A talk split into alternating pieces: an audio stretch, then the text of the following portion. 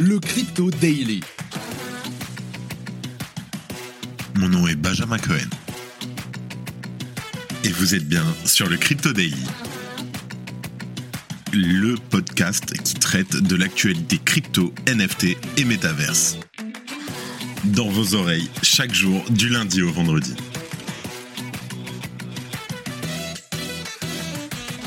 Salut, j'espère que tu vas bien et que tu as passé un super week-end. On se retrouve tout de suite pour un nouveau résumé de l'actualité sur le Crypto Daily.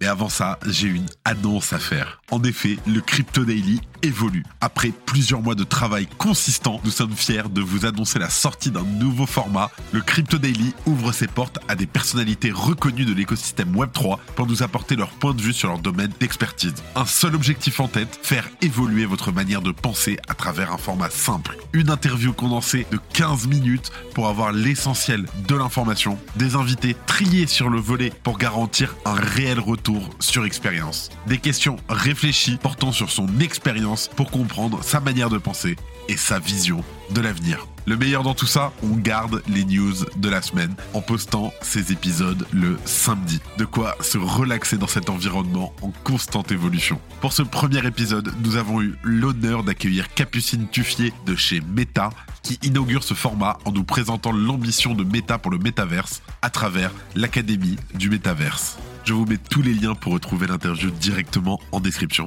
Et n'oubliez pas que nous avons aussi la chaîne YouTube qui est maintenant disponible, le Crypto Daily.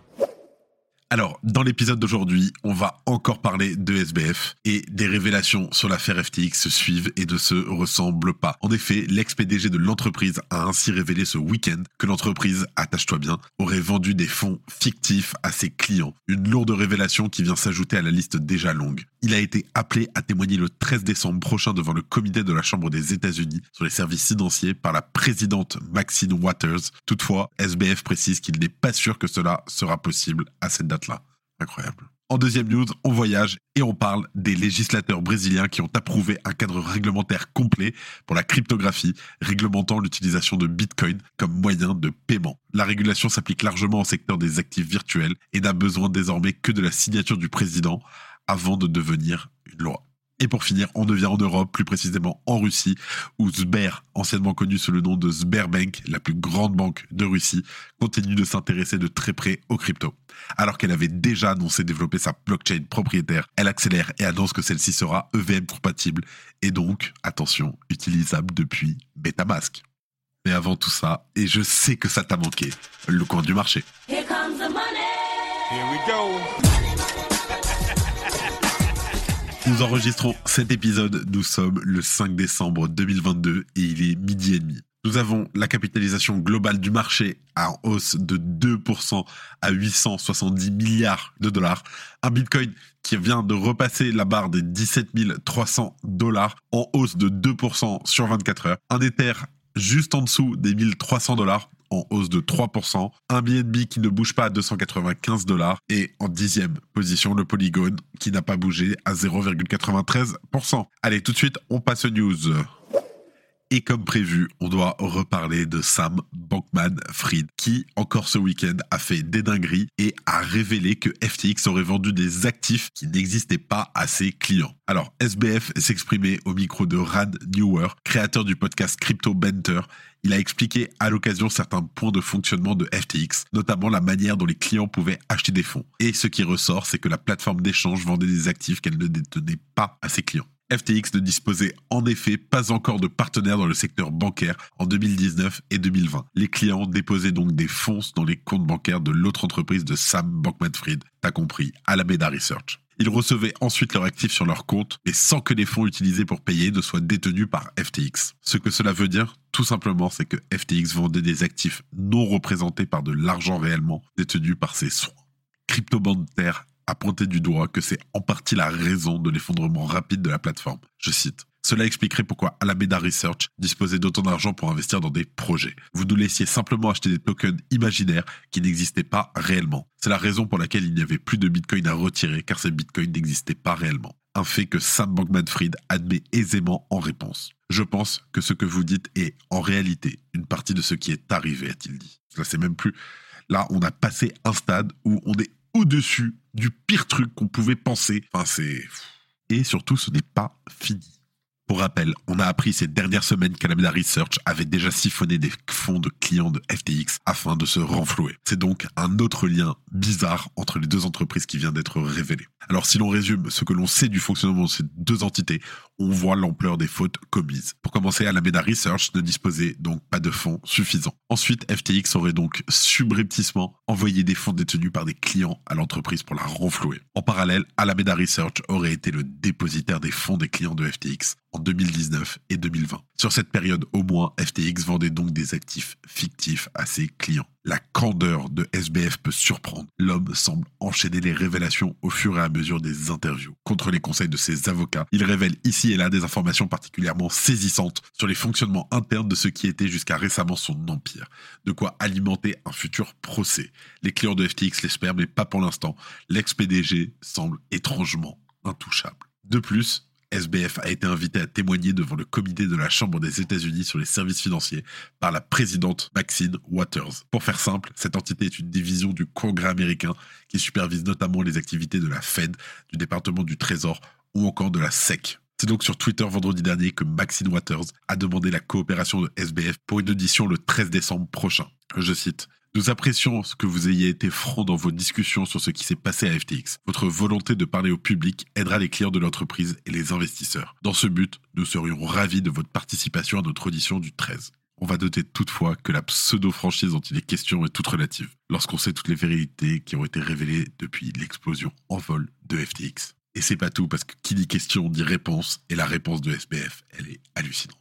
Lorsque la présidente d'une haute autorité de l'État dont on est citoyen nous demande de témoigner, il est coutume d'accepter cette invitation. Toutefois, il semblerait que SBF ignore cet usage et l'intéressé s'est ainsi permis une réponse évasive à Maxine Waters. En effet, Sam Bankman-Fried indique qu'il estimera qu'il sera son devoir de devenir témoigner, mais qu'il doit, avant cela, finir d'apprendre et d'examiner ce qu'il s'est passé. De ce fait, il n'est pas sûr de pouvoir venir le 13. Dinguerie. Pour le moment, Maxine Waters n'a pas réagi, tout du moins publiquement. Au-delà du fait que des formalités relatives à une affaire aussi grave se déroulent sur Twitter, cette situation est surprenante lorsque l'on sait à quel point les régulateurs américains peuvent se montrer durs pour moins que cela. Ces mêmes régulateurs d'ailleurs que SBF enjoignaient à aller se faire il y a quelques semaines. Si tu aimes le daily et que tu veux qu'on continue à te proposer toujours plus de contenu de meilleure qualité, une note et un commentaire nous aident énormément. Merci de ton soutien. Allez, en deuxième news, on voyage, on va au Brésil. Voter à Brasilia, la capitale du pays, la nouvelle règle reconnaissant Bitcoin comme une représentation numérique de la valeur, pouvant être utilisée comme moyen de paiement et comme actif d'investissement dans la nation sud-américaine. Le projet de loi charge le pouvoir exécutif de sélectionner les organes gouvernementaux pour superviser le marché. On s'attend à ce que la Banque centrale du Brésil, la BCB, soit responsable lorsque Bitcoin est utilisé comme moyen de paiement, tandis que la Commission des valeurs mobilières et des changes, le CVM du pays, sera le chien de garde lorsqu'il est utilisé comme actif d'investissement. La BCB et la CVM, ainsi que l'autorité fiscale fédérale, la RBF, ont aidé les législateurs à élaborer la législation de refonte. Arbitrant une économie de crypto dynamique, le Brésil a parfois vu plus de citoyens échanger des tokens tels que Bitcoin plutôt qu'investir dans le marché boursier.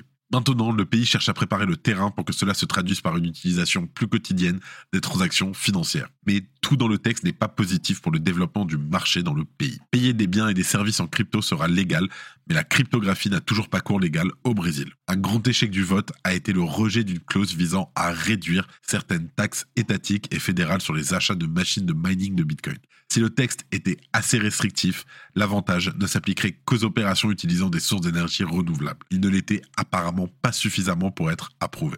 D'autres dispositions incluent la réglementation des fournisseurs de services tels que les échanges qui devront respecter des règles spécifiques pour opérer au Brésil. Le projet de loi vise à réglementer l'établissement et le fonctionnement des fournisseurs de services crypto au Brésil en définissant ces entités comme celles qui fournissent le commerce, le transfert, la garde, l'administration ou la vente de crypto-monnaies pour le compte d'un tiers les fournisseurs de services de crypto-monnaie ne pourront opérer dans le pays qu'après autorisation explicite du gouvernement fédéral. Une règle visait à exiger que ces entreprises séparent explicitement leur patrimoine du capital détenu par les clients. La clause tente de prévenir des événements tels que celui récemment observé avec FTX, où les fonds des utilisateurs étaient mélangés aux fonds de l'entreprise, et à aider la récupération des actifs des utilisateurs en cas de faillite. Elle a été rejetée lors du vote. Pour conclure, le Brésil a fait des progrès considérables en termes de réglementation et d'adoption des cryptos.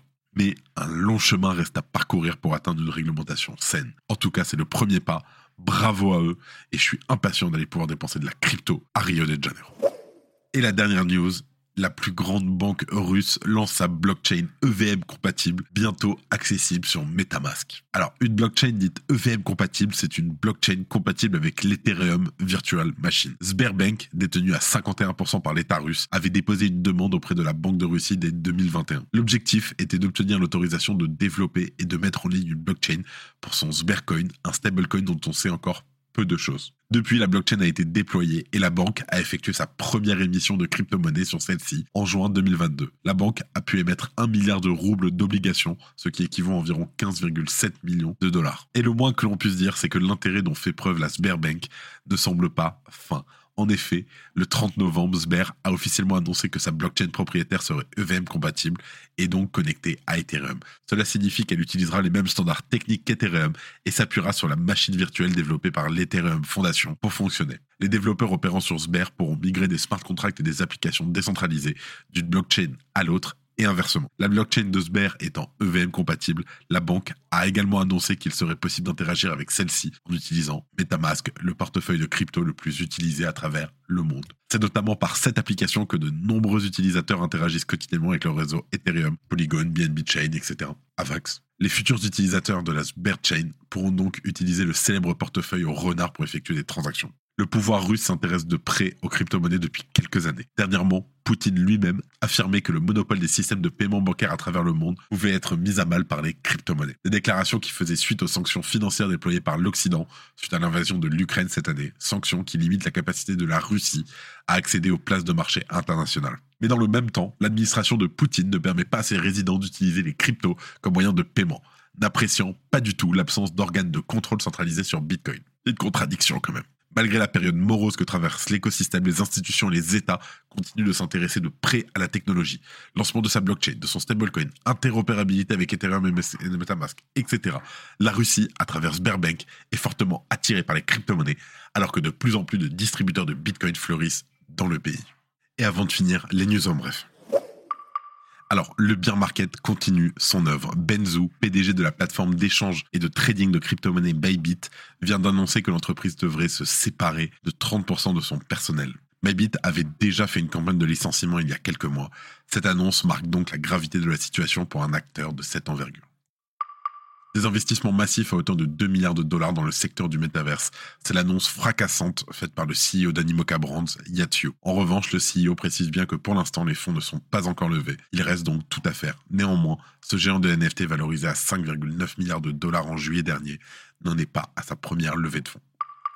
Genesis devrait au moins 1,8 milliard de dollars à ses créanciers selon Coindesk. Le mastodonte du paiement Stripe crée une rampe Fiat vers le Web3 d'après les notes de blog de Stripe, la place de marché NFT Magic Eden, le wallet Argent et la plateforme de streaming audio Audius rejoignent l'aventure et deviennent les premiers partenaires du projet.